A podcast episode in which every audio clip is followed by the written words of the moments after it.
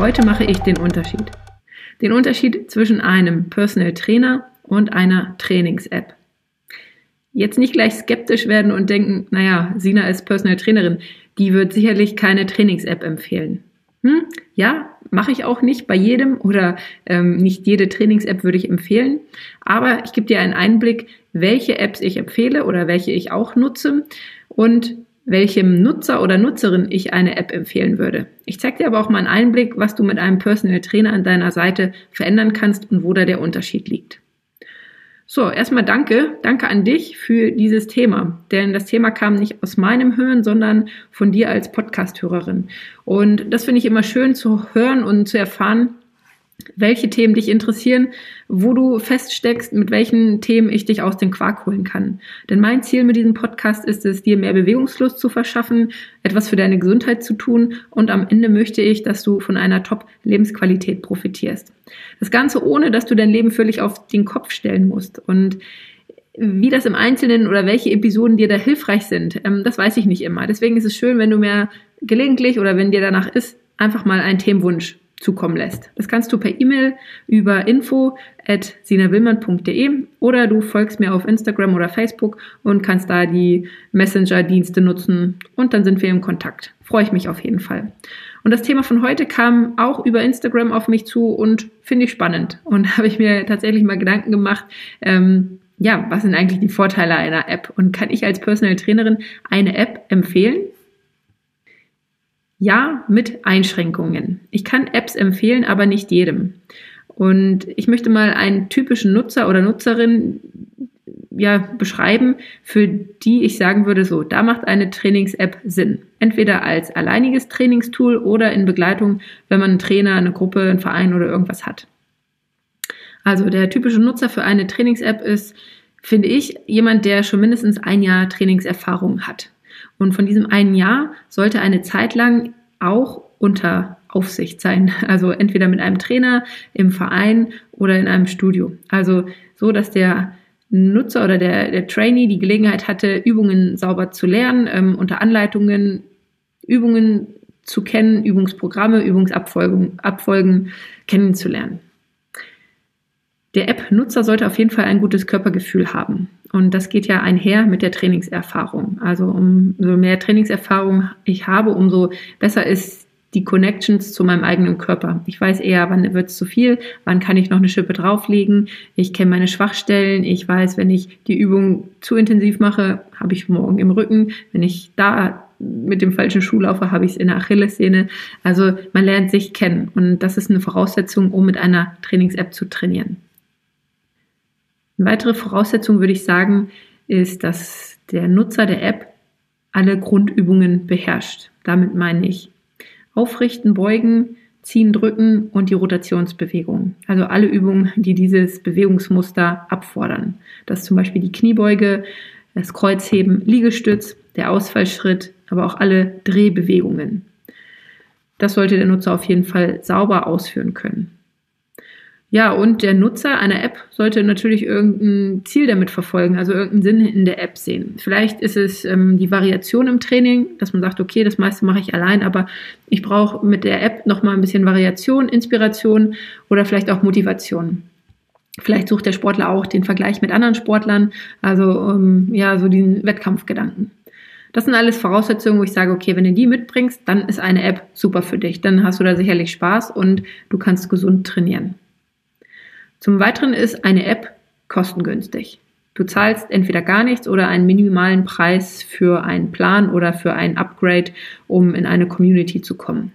Die App ist 24 Stunden am Tag und sieben Tage in der Woche für dich verfügbar. Das wird kein Trainer leisten können. Die App hat aber auch einige Nachteile.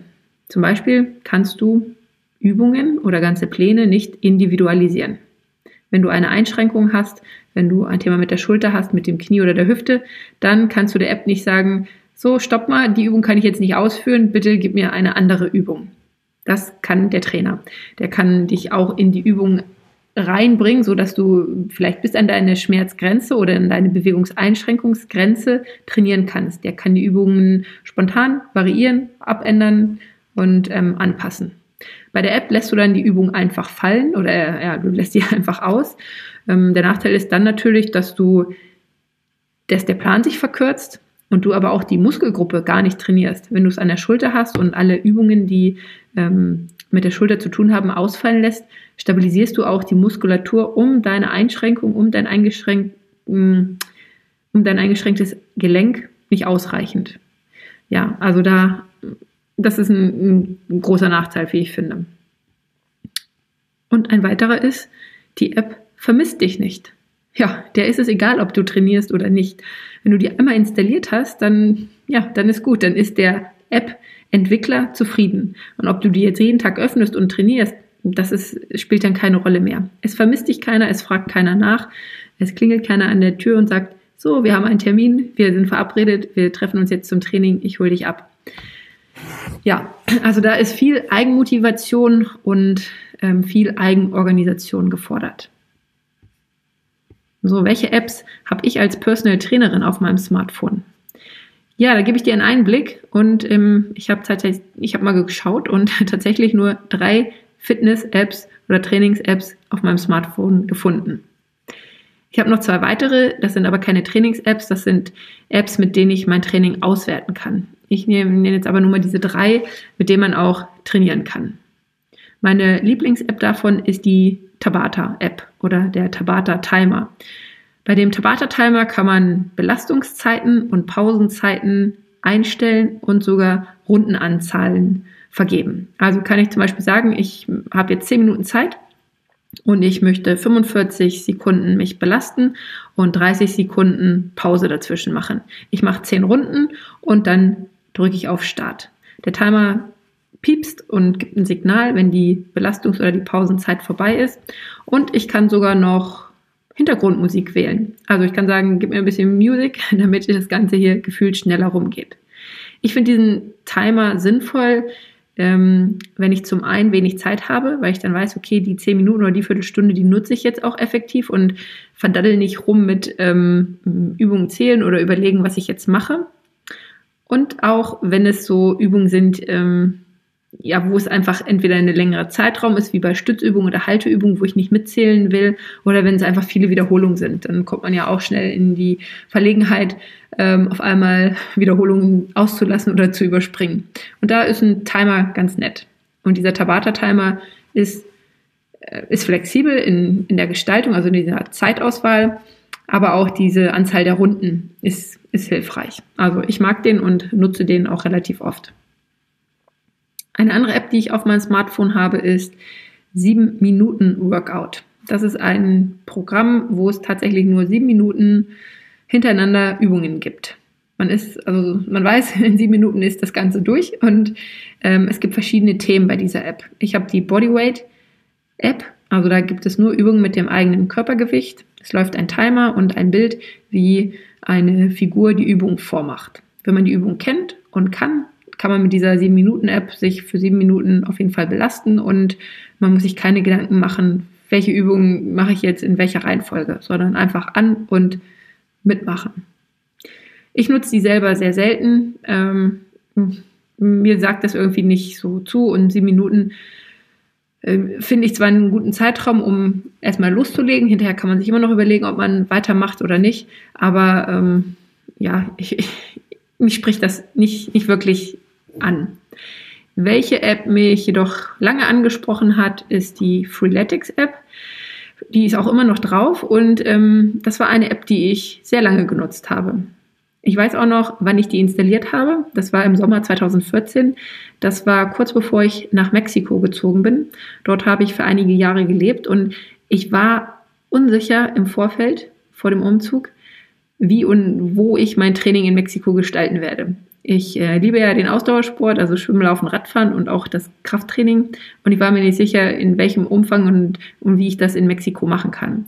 Und mit Freeletics hatte ich den Eindruck, ja, da habe ich eine App, da habe ich ein Programm, da habe ich auf jeden Fall erstmal einen Start sicher. Ich kann diese Übung zur Not auch in meinem Wohnzimmer machen, wenn ich da keinen geeigneten Platz finde. Ja, und so habe ich dann mit der App lange trainiert. erst in dieser kostenlosen Probeversion, wo es schon einige gute Pläne gibt und Abfolgen und später dann in der Bezahlversion mit ähm, Zugang zur Community, mit Ernährungstipps, mit, ähm, mit größeren Plänen oder längeren Plänen und einer Abfolge. Also ich finde die App sehr schön, kann die auf jeden Fall empfehlen. Ähm, und bei mir habe ich oder ich habe dadurch einige Skills auf jeden Fall verbessert. Also gerade das Thema Sprünge, bei Freeletics sind viele Sprünge dabei, wie der Burpee ähm, oder ähm, Knie zur Brust ziehen aus dem Sprung raus. Diese, dieses Skill, den Skill zu springen, den habe ich definitiv verbessert. Und die Übung Climber, die ist sogar zu meiner Lieblingsübung geworden, obwohl ich die am Anfang sehr gruselig fand und ähm, jedes Mal danach zwei Tage Muskelkater im Po hatte, ähm, fand ich die so am Ende von dieser Trainingsphase doch irgendwie ganz, ganz nett. Wie sieht es mit der Motivation aus? Ist die höher bei einer Trainings-App oder bei einem Personal Trainer? Ja, das darfst du dir gerne selber beantworten. Aber egal, wo du bist, ob bei einer App oder bei einem Personal Trainer. Um die Motivation langfristig hochzuhalten, brauchst du ein Motiv. Also ein Motiv, was dich aus dem Quark holt. Ein Motiv beschreibt dein ganzes, warum das Ganze hier. Also warum das ganze Training, warum das ganze, warum der ganze Aufwand. Und wenn du dieses Motiv klar hast, wenn du weißt, warum du morgens in die Sportsachen hüpfst oder warum du sonntags auf die lange Laufrunde gehst, warum du morgen deine Tasche packst und ins Fitnessstudio gehst oder einfach den Medizinball nimmst und in den Wald gehst, wenn du das Warum klar hast, dann kannst du mit einer Trainings-App deine Motivation aufrechterhalten. Ich mache das bei mir im Personal Training so, die Anfangszeit oder das erste Coaching ist immer ein Zielfindungscoaching. Da geht es immer erstmal sehr ausführlich und ähm, sehr tief in das Warum. Aus welchem Grund kontaktiert mich der Klient? Aus welchem Grund möchte er eine Veränderung? Körperlich, physisch, psychisch? ja, warum möchte er etwas in seinem Leben verändern? Und das kläre ich im Zielfindungscoaching ganz am Anfang. Das ist auch Schlüssel Nummer eins meiner Komm aus dem Quark Lifestyle-Strategie. Die hat sieben Schlüssel. Und nach der Zielfindung kümmern wir uns um die richtigen Begleiter. Wir definieren die Begleiter. Ähm, anschließend geht es um den Stress, um den Treibstoff, also um die Ernährung. Welcher Treibstoff macht tatsächlich Bewegungslust? Wir schauen auf den Lifestyle und auf das Mindset, alles, was sich im Kopf abspielt und am Ende geht es um das fehlende Wissen. Dann sind alle sieben Schlüssel komplett und aktiviert und dann ist die Wahrscheinlichkeit und ist der Weg aus dem Quark auf jeden Fall geebnet. So, nochmal zurück zur App. Also wer sein Motiv klar hat, der kann gut mit einer App loslegen. Vorausgesetzt, er hat die Körperbeherrschung und die Trainingserfahrung. So, wenn die Motivation fehlt oder nicht klar ist oder das Motiv nicht klar ist, dann ähm, nochmal genauer hinschauen, ob es wirklich der eigene Wunsch ist, mehr Fitness, mehr Stärke, mehr Ausstrahlung und Kraft zu bekommen oder ob der Wunsch einfach von außen aus deinem Umfeld an dich herangetragen wurde. Was bei einer App auch noch motivierend wirken kann, ist der visuelle Fortschritt. Häufig kann man dort Trainingseinheiten abhaken oder markieren, als erledigt markieren und dann wandert so ein Balken, der wird dann größer und es ist ein anderer visueller Fortschritt zu erkennen. Und das motiviert durchaus einige Sportler. Dieser Balken, der zeigt natürlich nicht, ob du tatsächlich kräftiger geworden bist, ob du beweglicher geworden bist oder ähm, ob du die Übung jetzt besser ausführen kannst. Der zeigt einfach nur, ja, gemacht oder auch nicht gemacht und trotzdem abgehakt. ähm, also, aber es kann, wenn man es gut ausgeführt hat, tatsächlich eine Trainingsmotivation sein. Ja, kommen wir zu der spannenden Frage, was ein Trainer jetzt besser kann als eine App. Ich habe mal drei Punkte rausgesucht. Bei zweien kann man sagen, okay, das ist unentschieden. Also hm, da ist, kann man das ist das Ansichtssache, ähm, was da besser ist, der App oder der die App oder der Trainer. Aber beim dritten Punkt, ähm, da ist definitiv der Trainer weiter vorne. So, erster Punkt. Der Trainer kann Übungen korrigieren. Wenn du bereits Trainingserfahrung hast, ist das nicht unbedingt ein Zugewinn, weil du selber weißt, ähm, wie du Übungen ausführst, wie du, in welcher Position dein Körper sich gerade befindet und ähm, ja, wo du gerade steckst. Von außen sieht ein Trainer manchmal noch mehr, als dein Körpergefühl dir vermittelt. Das sind Feinheiten und ähm, vielleicht nicht für jeden relevant. Ein zweiter Punkt, der Trainer kann dein Training dosieren oder auch planen. Das kann eine App auch, also die plant auch dein Training, aber die kann nicht mit dir sprechen. Also auf kleinere und größere Befindlichkeiten im Training kann die App nicht Rücksicht nehmen. Die ist nicht in Kontakt mit dir und das kann manchmal zum Nachteil sein. Da darfst du einfach mal selber in dich reinhören, okay, wie viel Feedback brauchst du im Training? Ähm, wie viel Individualität und wie häufig kommst du mit festen Plänen und Vorgaben nicht zurecht? So, der Pluspunkt von einem Trainer ist das Thema Energie. Du bekommst natürlich von dem Trainer Know-how und Erfahrung und Skills, seine Zeit auch, aber vor allen Dingen Energie. Lebensenergie. Wenn zwei Menschen miteinander Zeit verbringen, ist es immer ein Energieaustausch. Und du kennst auch Menschen, bei denen gibst du mehr Energie, als du bekommst. Und in einer guten Trainer-Trainee-Beziehung bekommst du mehr Energie, als du gibst. Und zwar Lebensenergie. Das kann dir keine App geben oder leisten. Ähm, ja, das geht immer nur, wenn zwei Menschen aufeinandertreffen. Und diese Lebensenergie, die du bekommst, die zahlst du mit Geld. Geld ist ja auch nur ein Energiemittel. Also Geld ist auch Energie aber für viele häufig die Abkürzung. Weil wir könnten uns ja auch Beziehungen in unser Leben holen, die uns Energie geben. Nur ein Beziehungsaufbau kostet unheimlich viel Zeit. Du kennst das vielleicht aus deinem beruflichen Kontext. Wenn du dir ein Netzwerk aufbauen willst, dann kostet das Zeit. Du musst zu einem Netzwerktreffen gehen oder du veranstaltest selber eins, du verbringst die Zeit dort und hinterher, um mit den Menschen, die du dort kennengelernt hast, in Kontakt zu bleiben. Ähm, du telefonierst mit denen, du triffst dich, ihr tauscht euch aus. Das ist alles Beziehungsaufbau, Energiearbeit, Energie geben und empfangen. Und wer diese Zeit nicht investieren will, der nimmt die Abkürzung und nimmt Geld als Energiemittel.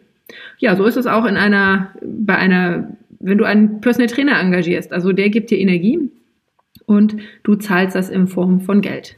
Das ist natürlich teurer als eine Trainings-App, weil die ist einmal erstellt und ähm, da ist ja kein Austausch vorhanden, sondern ein Produkt, was du benutzen kannst oder auch nicht, aber ihr tauscht keine Energie aus.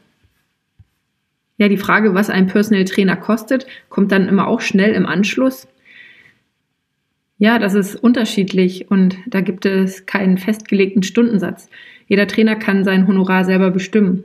Und die Höhe des Honorars ist sicherlich davon abhängig, ob der Trainer ähm, irgendwo angestellt ist, ob er in einem Verbund oder in einem, mit einem Konzept arbeitet, mit einem äh, Franchise-Konzept oder ob der Trainer frei arbeitet und selbstständig. Und da gibt es dann Spannbreiten von 60 bis 160 Euro die Stunde. Und da darf man einfach mal genau hinschauen und nachfragen, ähm, ja, was der Unterschied oder was der Mehrwert des einzelnen Trainers und seines Konzeptes ist. Und dann darfst du selber vergleichen, was ist es mir wert, alleine mit der App zu trainieren oder in Begleitung von einem Menschen und im Austausch von Energie. Dann, ja, hast du die Wahl. Und äh, manchmal ist es auch schön, beides zu kombinieren. Also es gibt ja auch die Möglichkeit zu sagen, ich habe eine App, mit der trainiere ich und da komme ich schon ganz gut voran. Und für all die Dinge, die die App nicht liefert, engagiere ich einen Trainer.